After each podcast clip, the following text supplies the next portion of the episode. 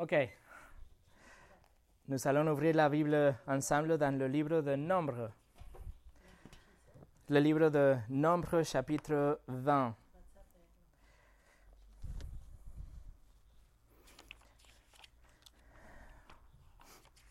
La question que nous occupe est la suivante. Comment peut-on voir la sainteté de Dieu?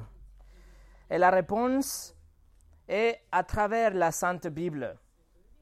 Dans cette série à l'intérieur de notre étude des attributs de Dieu, nous sommes en train de prouver que nous pouvons voir la sainteté de Dieu clairement à travers de la Sainte Bible. Et la semaine passée, on a commencé un voyage à travers de la Bible. On a dit que nous allons parcourir à partir de la Genèse jusqu'à l'Apocalypse. Nous sommes en train de tracer la sainteté de Dieu.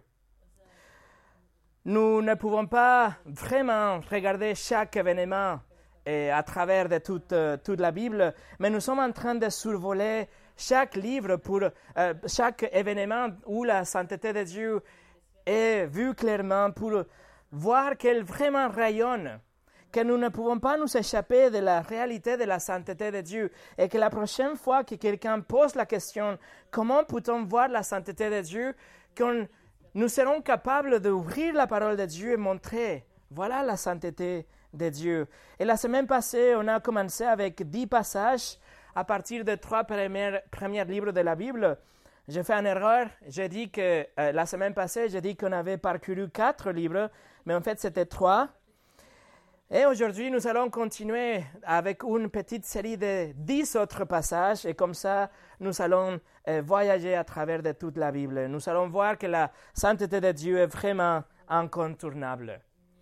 Mais avant de commencer, on va prier. Seigneur, aide-nous à voir ta sainteté, Seigneur, à, à, reconnaître la sainteté à partir de chaque passage qu'on va étudier aujourd'hui, et que cette connaissance nous, nous ouvre les yeux à notre besoin d'avoir un sauveur. Quand on s'approche de plus en plus à ta sainteté, notre réaction immédiate doit être de la crainte de la louange et aussi le désir de t'imiter, d'être comme toi, comme toi, comme ce que tu veux que nous soyons. Seigneur, aide-nous alors à, à, être changés de l'intérieur, à être d'abord sauvés par ton Fils et ensuite être changés à une nouvelle nature plus semblable à toi. Seigneur, utilise la prédication de ta parole. Cet après-midi, ouvre nos yeux, les yeux de notre cœur, et montre-nous ta sainteté. Au nom de Jésus. Amen. Alors le message aujourd'hui s'appelle La sainteté de Dieu à travers la Sainte Bible, douzième partie. Les passages qu'on va étudier aujourd'hui, ils sont euh, euh, consécutifs, dans un ordre, consécutif, donc je vous invite à suivre. La semaine passée, on a fini avec le point numéro 10, donc aujourd'hui, on reprend avec le point numéro 11, et comme ça, on va aller tout, euh, dans toute cette série, et on commence avec le quatrième livre de la Bible, le livre de Nombre. Alors, numéro 11, la sainteté soutenue. La sainteté soutenue. Dans le livre de Nombre chapitre 20, nous avons un passage très triste. C'est le passage où le leader d'Israël, Moïse, après des années de constant service et de patience inégale envers Dieu, envers le, le peuple, il tombe dans la colère. Il tombe dans la doute et il, d'une façon, il rejoint la rébellion de tout ce peuple, du peuple d'Israël. Et Dieu lui-même, il va dire que c'est sa sainteté qui a été non respectée, la sainteté de Dieu qui n'a pas été soutenue par Moïse. Juste pour le contexte, le, le, peuple d'Israël ont soif, bien sûr, ils sont dans le désert. Mais dans le passé, Dieu avait déjà pourvu de, de l'eau d'une façon miraculeuse. Mais les gens, quand même, ils se disputent entre eux et après ils vont vers Moïse et Aaron et Aaron et Moïse, ils vont vers Dieu. Donc Dieu répond dans le verset, 20, euh, verset 8. Regardez chapitre 20 à partir du verset 8. Ce que Dieu dit. Prends les bâtons et convoque l'assemblée, toi ainsi que ton frère Aaron. Vous parlerez aux rochers en leur présence et il donnera son eau. Tu feras sortir pour, pour eux de l'eau du rocher, et tu feras boire l'assemblée et leur bétail. Moïse prit le bâton qui se trouvait devant l'Éternel, comme l'Éternel lui avait ordonné. Moïse et Aaron convoquèrent l'assemblée en face du rocher, et Moïse leur dit, Écoutez donc, rebelles, est de ces rochers que nous ferons sortir de l'eau pour vous Puis Moïse leva la main et frappa deux fois les rochers avec son bâton. Son bâton, il sortit de l'eau en abondance, l'assemblée but ainsi que les bétails. Dieu avait demandé à Moïse de parler aux rochers. Mais en lieu de ça, il a crié sur le peuple. Il était censé de parler aux rochers, mais il a pris le bâton, il a frappé les rochers deux fois. Et vous dites, c'est pas grave. C'était juste une erreur, c'était juste un impulse. Et vous avez raison, c'est pas grave pour nous. Et c'est pas grave pour aucun autre Dieu. Mais pour un Dieu qui est infiniment saint, ça, c'était une offense à sa sainteté. Moïse, dans cette petite seconde, dans cette réaction qu'il a eue, il a rejoint le rebelle en sa propre colère et sa propre frustration le contrôler. Il a parlé en colère en lieu de renforcer la foi du peuple, en lieu de le donner de la foi et le rappeler que Dieu avait déjà agi dans le passé. Il remet en question leur foi et même il met en doute leur foi. Aussi, il usurpe la place de Dieu parce qu'il dit que, il dit, moi et Aaron, nous allons, nous pouvons vous donner de l'eau. Regardez encore une fois qu'est-ce que Moïse a dit dans le verset 10. Il dit, Écoutez donc, rebelles, et de ces rochers que nous ferons sortir de l'eau pour vous. Mais Dieu avait déjà, déjà dit, Dieu avait déjà décidé qu'il allait donner de l'eau pour eux. C'est, il ne fallait pas dire ça, et il ne fallait pas le dire comme ça non plus. Ça, c'était un péché contre la sainteté de Dieu aussi, parce que Moïse il parle comme si c'était à lui et à Aaron, avec leur autorité, avec leur pouvoir, de pouvoir faire le miracle et faire que les rochers donnent de l'eau. Alors, il frappe les rochers dans la colère. Et en faisant ça, il a représenté mal Dieu. Il a représenté Dieu comme si Dieu était impatient envers son peuple, comme si Dieu vraiment il ne voulait pas donner de l'eau à son peuple comme si Dieu ne pouvait pas contrôler ses émotions et comme si Dieu il a voulu que Moïse frappe le rocher dans la frustration. Autrement dit, Moïse a représenté à Dieu comme si Dieu n'était pas séparé du péché et de la corruption, comme si Dieu n'était pas saint. Regardez à partir du verset 12. Alors l'Éternel dit à Moïse et à Aaron, puisque vous n'avez pas eu assez de confiance, assez confiance en moi pour respecter ma sainteté devant les Israélites, vous ne ferez pas entrer cette assemblée dans le pays que je lui donne. Ce sont les eaux de Meriba parce que les Israélites contestèrent avec l'Éternel et sa sainteté fut reconnue parmi eux. Dieu a puni Moïse et Aaron et ils vont pas rentrer à la terre promise. Juste, entre guillemets, juste parce que Moïse n'a pas obéi les paroles précises de Dieu. Mais Dieu a fait que sa sainteté fût reconnue parmi les gens, parce que d'un côté, il a fait honte à la incrédulité des gens en donnant les miracles de l'eau, et de l'autre côté, il a aussi puni Aaron et Moïse et Dieu, il a soutenu sa sainteté.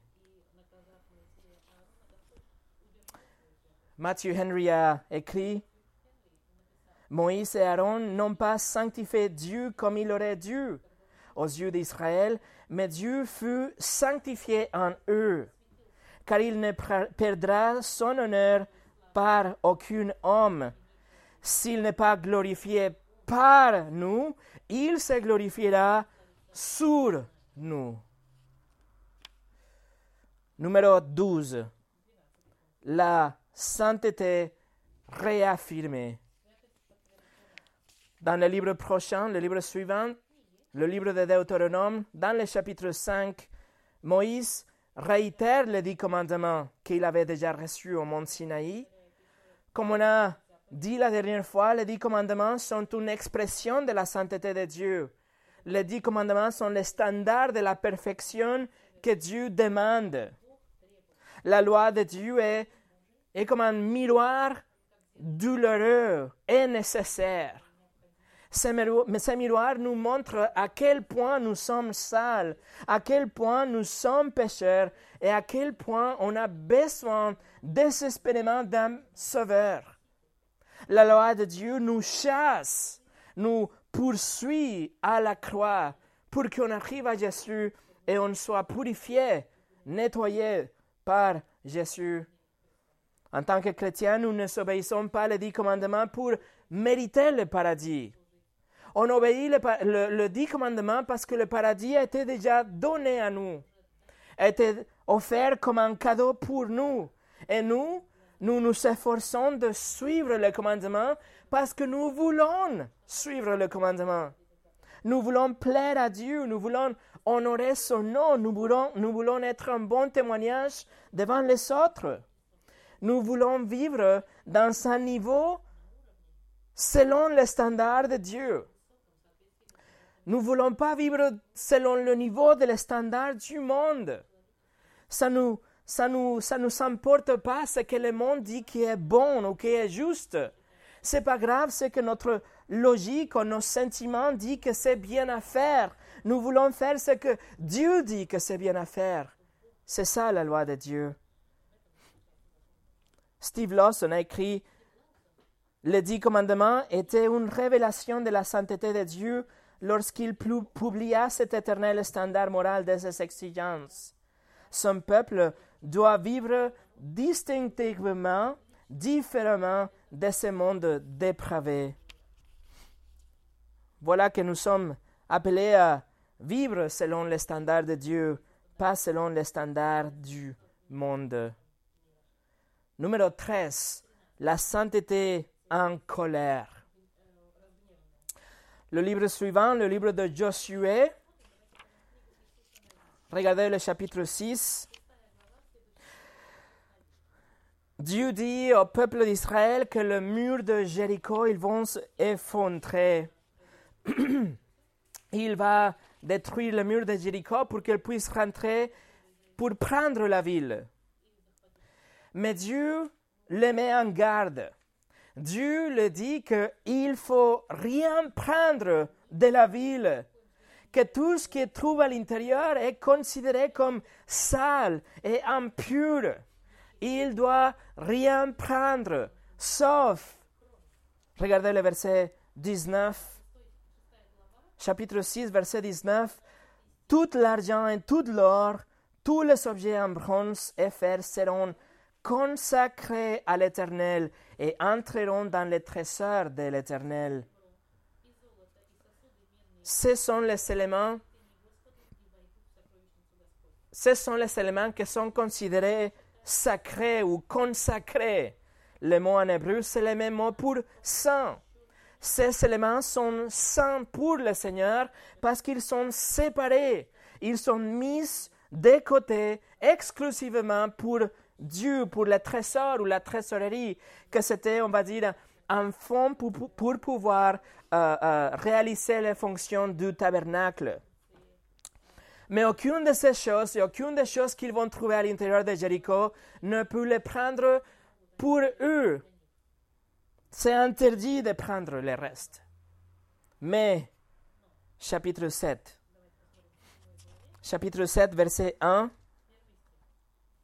les Israélites commirent un acte d'infidélité au sujet des biens voués à la destruction. Akan, fils de Carmi, petit-fils de Sabdi et descendant de Zérak de la tribu de Juda, pris de biens ainsi consacrés, et la colère de l'Éternel s'enflamma contre les Israélites. Akan a pris pour lui-même une partie du bouton. Probablement, il a pensé qu'il savait déjà détruire assez de choses qu'il avait trouvées dans la ville. Peut-être il avait pensé qu'il savait déjà ramasser assez d'or et d'argent pour euh, les trésors et donc s'il gardait juste un petit peu pour lui, ce ne sera pas un problème. Évidemment, son péché, comme tout péché, a finalement été découvert. Ils ont trouvé qu'Akan avait fait ça. Regardez le verset 20. Akan répondit à Josué, Il est vrai que j'ai péché contre l'Éternel, le Dieu d'Israël, et voici ce que j'ai fait. J'ai vu dans les boutons un beau manteau de chinéar, douze pièces d'argent et un lingot d'or de près de 600 grammes. Je n'ai eu envie et je les ai pris. Ils sont cachés dans la terre, dans ma tente, et l'argent est dessous. Akan s'est peut-être peut convaincu lui-même en disant qu'il méritait un peu d'argent. Peut-être il a dit qu'il avait déjà souffert assez pendant toutes les années dans le désert. Peut-être il a réfléchi, il a dit que juste un petit peu de plaisir, de prospérité était justifié, que ce n'était pas grave. Mais la claire instruction de Dieu, c'était que tout devait être détruit et l'argent et l'or étaient saints, séparés pour le trésor de Dieu. Donc, la colère de Dieu a été provoquée et Israël a subi une défaite dévastatrice. Et Akan a été lapidé à mort et brûlé pour ses petits péchés, entre guillemets, contre la sainteté de Dieu. Voilà à quel point Dieu est saint, mes amis. Laissez-moi attirer votre attention à la confession de Akan. Regardez le verset 21. Il dit J'ai vu dans le butin un beau manteau de chignard, 200 pièces d'argent et un lingot d'or de près de 600 grammes. Je n'ai eu envie et je les ai pris. Ils sont cachés dans la terre, dans ma tente, et l'argent est dessus. Il a vu, il a convoité et il a pris. Ces trois verbes exactement dans cet ordre, c'est ce que Ève a dit dans le livre de la Genèse chapitre 3. Exactement. C'est marqué qu'elle a vu le fruit, elle a convoité le fruit, elle a pris le fruit. Ensuite, à Cannes, il a essayé de cacher son crime, il a creusé dans sa tente. Exactement comme Adam et Ève, ils se sont cachés eux-mêmes parce qu'ils savaient qu'ils avaient enfreint et mis en colère la sainteté de Dieu. C'est comme ça exactement que nous tombons dans la tentation. On voit ou on imagine quelque chose, nous convoitons ce qu'on a vu ou imaginé, et ensuite nous agissons pour à la fin essayer de couvrir notre crime, de cacher notre crime d'un Dieu qui est omniscient, qui sait tout et qui est trois fois saint. Numéro 14. La sainteté redoutée. Sainteté redoutée. Dans le livre de Juge, chapitre 6, nous avons, nous avons Gédéon qui été euh, souverainement choisi par Dieu pour conduire le peuple d'Israël pour un moment. Et l'ange de Dieu, l'ange du Seigneur, lui est apparu pour lui donner une commission, pour le commissionner. Gédéon décide de lui apporter euh, de la nourriture parce qu'il vous demandez un signe. Il demande à cet ange de lui donner un signe pour savoir si vraiment il est un ange de Dieu. Regardez à partir du verset 20, chapitre 6, verset 20. L'ange de Dieu lui dit, Prends la viande et les pains sans levain, pose-les sur ces rochers et verse le jus par-dessus. C'est ce que fit Gédéon. L'ange de l'Éternel avança le bâton qu'il avait à la main et en toucha la viande et les pains sans levain. Alors un feu s'éleva du rocher, un feu qui brûla la viande et les pains sans levain. Puis l'ange de l'Éternel disparut de la vue de Gédéon. Comprenant que c'était l'ange de l'Éternel, Gédéon s'exclama Malheur à moi, Seigneur éternel, car j'ai vu l'ange de l'Éternel face à face. Gédéon a compris que ce, n'était pas juste un homme et que ce n'était pas même un ange, mais que c'était en fait Dieu. Dans l'expression l'ange de Dieu ou l'ange de l'Éternel dans l'Ancien Testament est l'apparition d'un Christ pré-incarné. Et c'est pour ça qu'il a eu la crainte. Gédéon a dit dans le verset 22, il a dit, Malheur à moi, Seigneur éternel, car j'ai vu l'ange de l'Éternel face à face. Il savait que c'était la, le saint Dieu d'Israël, que c'était le Dieu Tout-Puissant qui était en face de lui. Il savait ce que Moïse avait dit déjà dans le livre d'Exode. L'homme ne peut me voir et vivre. La sainteté de Dieu est quelque chose à craigner, mes amis. C'est l'attribut qui expose notre nature pécheresse. C'est l'attribut de Dieu qui nous dit que peut-être on est de bons voisins, mais nous sommes loin d'être parfaits selon les standards de Dieu selon la demande qu'il fait à travers sa loi. Une conscience de démérite remplit le cœur de chaque homme déchu quand on est devant la présence ou la réalité de la sainteté de Dieu et on a la crainte de sa colère et de son jugement à cause de notre péché. Bien sûr, Gédéon craignait Dieu à juste titre, mais immédiatement, sa crainte a été couverte par l'amour de Dieu. Regardez les versets 23 et 24. Et l'Éternel lui dit, Reste en paix, n'aie pas peur, tu ne mourras pas. Gédéon construisit là un hôtel à l'Éternel, et il l'appela l'Éternel paix. Quand nous traitons Dieu comme le Dieu trois fois saint, quand nous avons vraiment la crainte à sa sainteté, quand nous venons humblement devant lui, quand on reconnaît qu'on mérite que l'enfer éternel, le jugement de Dieu suite à nos péchés, Dieu ensuite nous comble avec son amour. Il nous comble avec son pardon et sa paix. Et il nous s'embrasse, pour le dire d'une façon, et nous nous réagissons avec la allégeance unique à cet Dieu trois fois saint que nous voulons servir maintenant. Et nous disons avec Gédéon, Yahweh Shalom, l'Éternel est paix. Numéro 15. La sainteté dans la rédemption.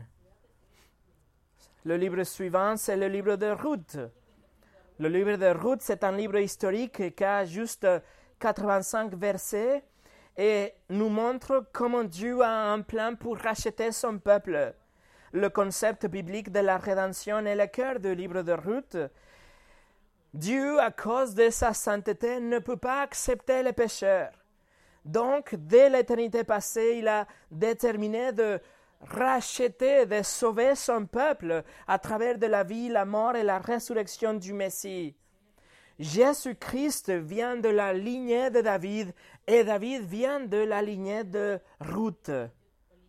À travers Jésus-Christ, un Dieu qui est trois fois saint enlève de nous notre péché et il nous le rachète pour, que, pour nous rendre saints. Il nous, il nous rend séparés du péché, séparés de notre condamnation et il nous donne en plus, en plus une nouvelle nature pour pouvoir être avec lui pour toujours. Numéro 16, la sainteté déclarée. Ensuite, on a un Samuel qui commence avec Hannah. Hannah, une femme qui ne peut pas avoir des enfants. Mais Dieu entend ses prières avec miséricorde et elle tombe enceinte et donne naissance à Samuel, le prophète. Elle loue l'Éternel dans le chapitre 2. Regardez chapitre 2, verset 2. Personne naissant comme toi, non, pardon, naissant comme l'Éternel. Il n'y a pas d'autre Dieu que toi, et il n'y a pas de rocher pareil à notre Dieu. Personne n'est saint comme l'Éternel. Hannah se réjouit parce que elle sait bien que personne n'est saint comme Dieu. Elle sait que seulement le Dieu d'Israël est saint et qu'il n'y a pas une autre personne, un autre Dieu ou une autre idole qui peut être saint comme son Dieu. Seulement Dieu est saint dans sa nature. Seulement le Dieu de la Bible. Il n'y a pas de sainteté parfaite dans l'homme. Il n'y a pas de sainteté dans aucun Dieu imaginé par l'homme. Par exemple, le Dieu du mormonisme est un Dieu qui est un polygamiste. Il habite, il vit dans le constant adultère. Et il n'y a qu'un seul Dieu parmi un nombre infini de dieux dans le mormonisme. Le Dieu de témoins de Jéhovah, il propose le paradis en échange de bons sobres. Donc il rend l'humanité esclave et l'humanité vit dans la préoccupation, dans cette course sans fin où il doit faire de bonnes choses. Il doit gagner des points pour pouvoir aller au paradis. Les témoins de Jéhovah aussi, ils ont produit une version corrompue de la Bible pour qu'elle s'accroche à leur théologie. Et ils sont mentis dans, des centaines de reprises avec des prophéties qui n'ont été jamais accomplies. Le Dieu de l'islam, le Dieu de l'islam encourage le mensonge. Il dit que c'est bien de mentir si c'est pour leur avancement. C'est ce que c'est connu comme le taquilla ou le kitman. C'est des mensonges qui sont autorisés par leur Dieu. L'hindouisme croit qu'il y a 33 millions de dieux. Mais si la louange doit être partagée entre 33 millions de dieux, ça veut dire que aucun de ces dieux est saint et aucun de ces dieux est glorieux le Dieu de ce monde, le Dieu d'aujourd'hui. Nous pouvons l'appeler la science, nous pouvons l'appeler l'athéisme, le, le socialisme, le changement climatique ou le capitalisme, l'épanouissement personnel.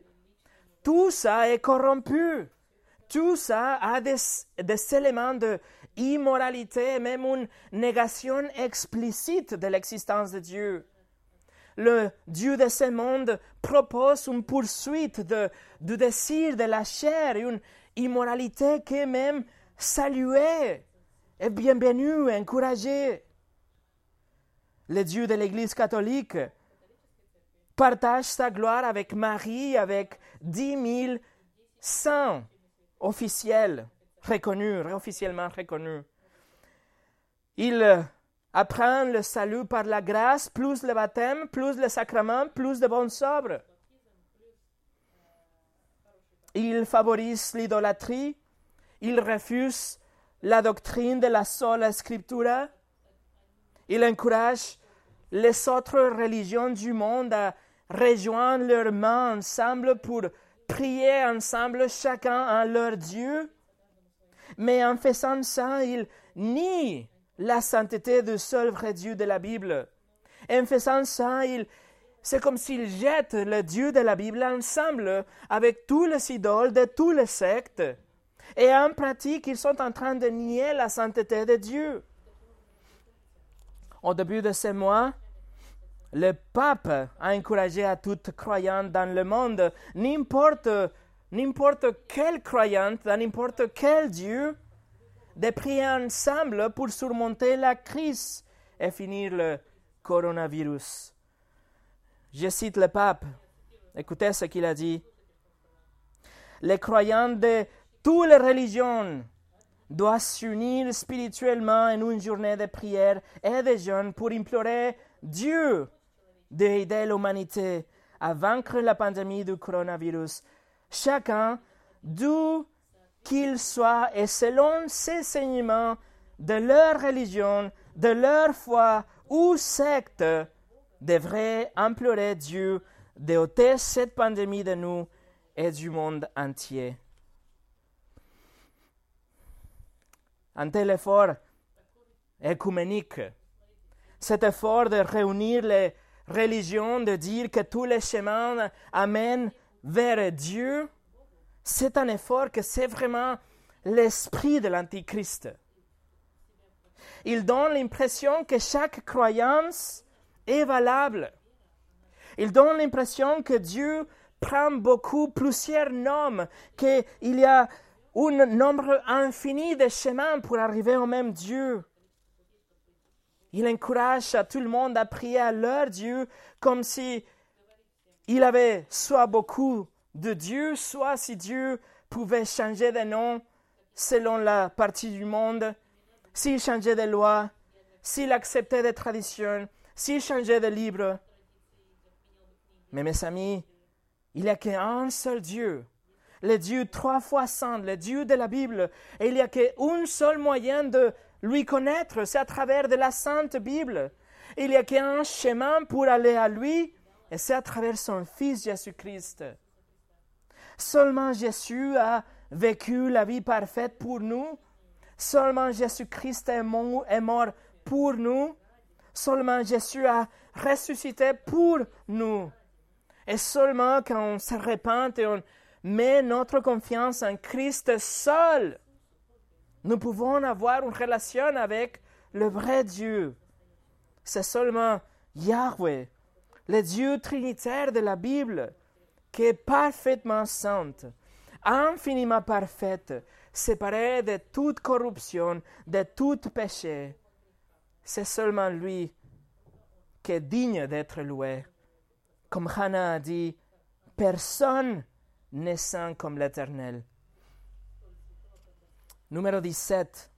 Sainteté intouchable. On va à 12 Samuel, le deuxième livre de Samuel, chapitre 6. 2 Samuel, chapitre 6. C'est l'année 993 avant Christ. David a été roi dans le chapitre 5 il était un roi dans le chapitre 5. Il vient de euh, euh, vaincre ses ennemis. dans le chapitre 6, il commande que l'arche de Dieu soit ramenée à Israël. Alors 2 Samuel chapitre 6, regardez à partir de verset 1. David rassembla encore toute l'élite d'Israël qui comptait trente mille hommes. Puis, avec tout le peuple qui était à ses côtés, il partit de Balé Juda pour faire monter de l'arche de Dieu à laquelle est associé le nom de l'Éternel, le Maître de l'univers, qui siège au-dessus d'elle entre les chérubins. Ils mirent ces coffres de Dieu sur un char neuf et l'emportèrent depuis la maison d'Abinadav qui se trouve sur la colline. C'était Uza et le fils d'Abinadab qui conduisait le char neuf. Ils l'emportèrent donc depuis la maison d'Abinadab qui se trouve sur la colline. Usa marchait à côté de l'arche de Dieu, de Dieu et Achio devant. David désire une bonne chose. David a de bonnes intentions. Le problème, c'est que l'arche de Dieu représente la sainteté de Dieu l'arche de Dieu était censée être le, le, point de rencontre entre l'homme et Dieu, le, lieu où on pouvait trouver le pardon des péchés, où la présence de Dieu était manifestée parfois aussi. Et pour ça, Dieu avait prescrit une façon précise pour traiter l'arche. Pourquoi? Parce qu'il est saint. Parce que Dieu n'est pas mélangé, il est distant, il est séparé de toute corruption. Et il a demandé une forme spécifique pour traiter l'arche. Le verset 3 nous dit qu'ils sont portés l'arche sur un char. Probablement parce que c'était plus facile. On lit que la maison d'Abinadab se trouvait sur une colline. Donc ils ont fait un char neuf pour l'arche. Mais selon Exode chapitre 25, la seule façon de transporter l'arche, c'était par des barres, des longues barres qu'ils pouvaient mettre dans ces anneaux de chaque côté. Dieu ne vous pas que c'est plus simple. Dieu ne vous pas ce que nous semble logique, c'est que c'est plus pratique, c'est que les bonnes intentions cherchent. Dieu veut ce qu'il a dit qu'il veut. C'est pas à nous de décider ce que Dieu veut. Regardez le verset 5. Chapitre 6, verset 5. Dieu et toute la communauté d'Israël jouaient devant l'Éternel de toutes sortes d'instruments en bois, de cyprès, de l'arbre, de lutte, du tambourin, du sistre et des cymbales. Lorsqu'ils furent arrivés à l'heure de battage de Nasson, Uza tendit la main vers l'arche de Dieu et la retint, parce que le bœuf la faisait pencher. La colère de l'Éternel s'inflamma contre lui, et Dieu le frappa sur, sur place à cause de sa faute. Uza mourut là près de l'arche de Dieu. L'arche de Dieu représentait la sainteté de Dieu et personne ne pouvait pas la toucher. C'est interdit parce que la sainteté de Dieu détruit le péché. Oussa a instinctivement tendu la main pour stabiliser l'arche de Dieu. Il n'a pas voulu, voulu qu'elle tombe de, ses chars. Il n'a pas voulu qu'elle soit endommagée ou, ou qu'elle soit euh, sale. Mais les, bonnes intentions de Uza, encore une fois, ne comptent pas. Ce n'est pas nos bonnes intentions qui comptent. C'est la sainteté de Dieu. L'arche de Dieu était saint. Il était un pécheur. Et immédiatement, la colère de Dieu l'a frappé à mort.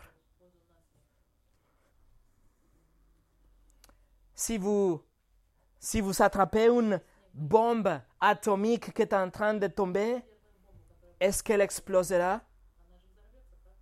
Si vous essayez de ramasser du feu avec vos propres, vos propres bras, est-ce que votre peau sera brûlée? Est-ce que Dieu est saint seulement quand l'arche se trouve à l'intérieur du tabernacle? Est-ce que la main de Usa était plus propre que la terre? Les bonnes intentions et les cœurs sincères ne sont pas la façon de nous approcher de Dieu. La sainteté de Dieu ne change jamais. Sa sainteté vous détruira, sauf si vous venez à lui habillé avec la perfection de Christ, sauf si vous venez avec vos péchés qui ont été enlevés, de vous purifier de vos fautes. Sauf si vous venez avec lui dans une nouvelle nature, la nouvelle naissance dont Jésus a parlé dans Jean chapitre 3. Seulement si on vient à lui dans une, un cœur humble, mais habillé avec la justice de Dieu, de Jésus, on peut vraiment nous approcher de Dieu par la grâce et à travers de la foi. Écoutez ce que Arcis Sproul a dit. Il écrit Oussa a étendu sa main et l'a mise carrément sur l'arche de l'alliance, dans le but de l'estabiliser pour l'empêcher qu'elle ne tombe par terre. Un acte d'héroïsme saint Non. Ce fut là un acte d'arrogance un péché de présomption. Usa a assumé que sa main était moins sale que la terre. Mais ce n'était pas le sol ni l'abus qui auraient profané l'arche, c'était le toucher de l'homme.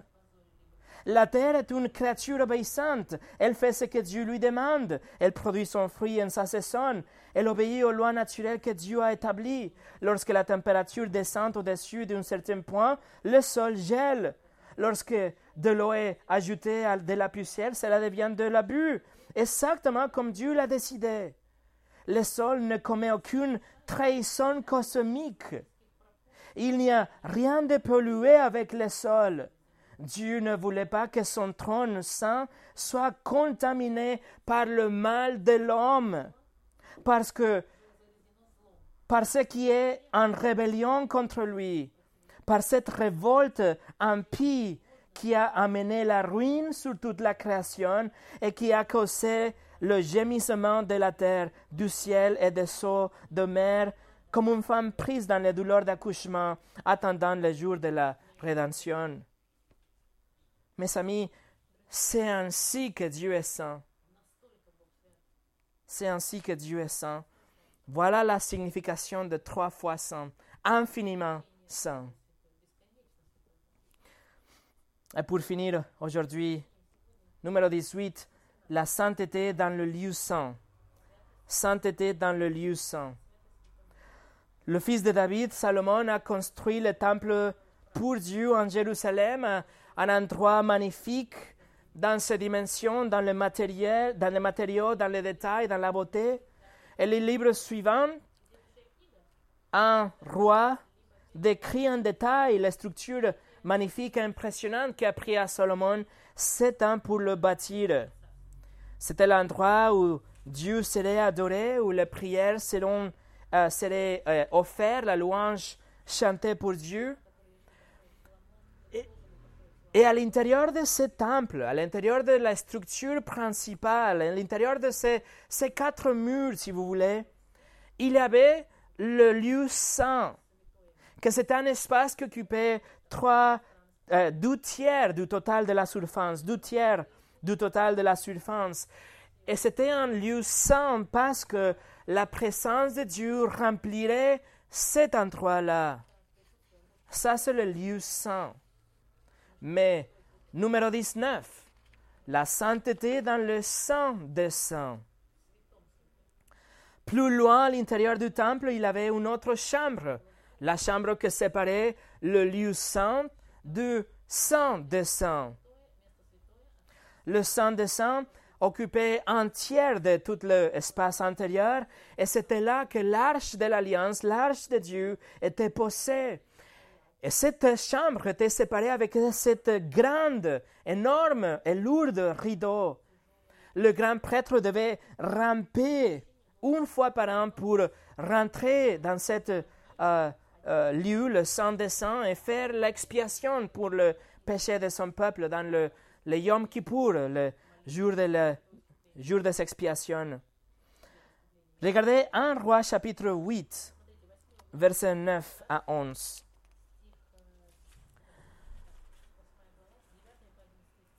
Chapitre 8, verset 9 à 11.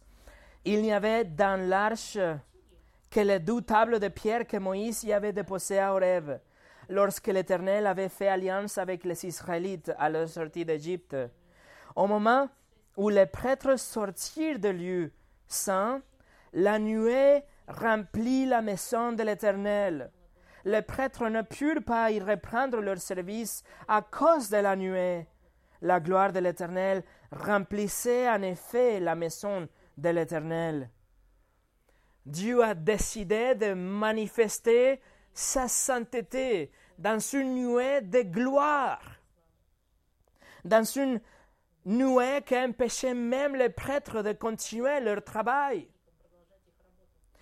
Dieu, avec ça, avait dit qu'il acceptait le temple, qu'il approuvait le temple.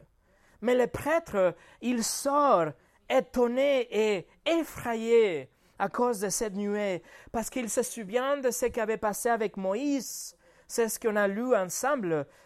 Les éclairs, la tonnerre les trompettes dans le mont Sinaï. Alors la sainteté de Dieu a été manifestée d'une façon glorieuse dans cette nuée. La sainteté de Dieu est là. Et numéro 20, la sainteté retirée. La sainteté retirée. Dieu avait promis à Salomon que tant qu'il marchait dans le voie de Dieu, tant qu'il soutenait la sainteté de Dieu et tant qu'il vivait lui-même une vie sans séparée de la pollution des autres nations, Dieu le ferait prospérer. Et Salomon serait grande. Mais dans le chapitre 9, regardez chapitre 9, euh, verset 3. 1 roi chapitre 9, verset 3. L'Éternel lui dit, J'exauce la prière et la supplication que tu m'as adressée. Je consacre, que c'est le même mot pour rendre saint, je consacre cette maison que tu as construite pour y établir éternellement mon nom, et j'y aurai toujours mes yeux et mon cœur. Mais si Salomon se détourne de Dieu, si Salomon ignore la sainteté de Dieu, la bénédiction et la gloire manifeste qui habite dans le temple sera retirée. La gloire partirait. Regardez le verset 6, à partir de 6 et 7. Si en revanche, vous vous détournez de moi, vous et vos descendants, si vous ne respectez pas les commandements et les prescriptions que je vous ai données, mais que vous allez servir des autres dieux et vous prosterner devant Dieu, j'éliminerai Israël du territoire que je lui ai donné. Je rejetterai loin de moi la maison que j'ai consacrée en honneur, en l'honneur de mon nom, Israël sera un sujet de proverbes et de la raillerie parmi tous les peuples. Et malheureusement, dans le chapitre 11, Salomon fait exactement ça. Il se détourne complètement de Dieu. Il a suivi des autres dieux, il a suivi des idoles, il, il s'est mélangé avec les autres nations et avec leurs croyances. Et c'est horrible que c'est exactement ce que le pape vient de dire. Salomon s'est mélangé avec eux, ils sont sacrifiés ensemble, ils ont fait des offrandes ensemble. Et donc, Dieu a élevé des adversaires contre Israël, et il a arraché les royaumes de la main de Salomon. Et à la fin, la gloire de Dieu part du temple. Dieu retire la gloire du temple, et le temple a été détruit par les Babyloniens, et ensuite finalement par les Romains dans l'année 70 après Christ. Voilà, mes amis, la sainteté de Dieu qui est vraiment incontournable, comme vous le voyez. Aujourd'hui, on a vu que la sainteté de Dieu été soutenue, réaffirmée, en colère. Sa sainteté est quelque chose de redoutable. Elle est présente dans la rédemption, elle est digne d'être déclarée la sainteté intouchable, la sainteté de Dieu rend un lieu saint.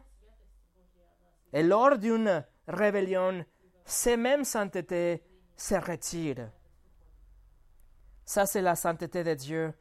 Un Dieu qui est prêt à nous pardonner et nous recevoir en tant que fils et des filles. Si on vient à lui à travers son Fils, le Seigneur Jésus sa sainteté sera soit soutenue et réaffirmée et déclarée par nous, soit sa sainteté sera en colère et retirée et la destruction arrive. Il n'y a pas de solution intermédiaire. Il n'y a pas de zone grise. Et tout dépend de notre réponse à la personne de son Fils, le Seigneur Jésus. Prions.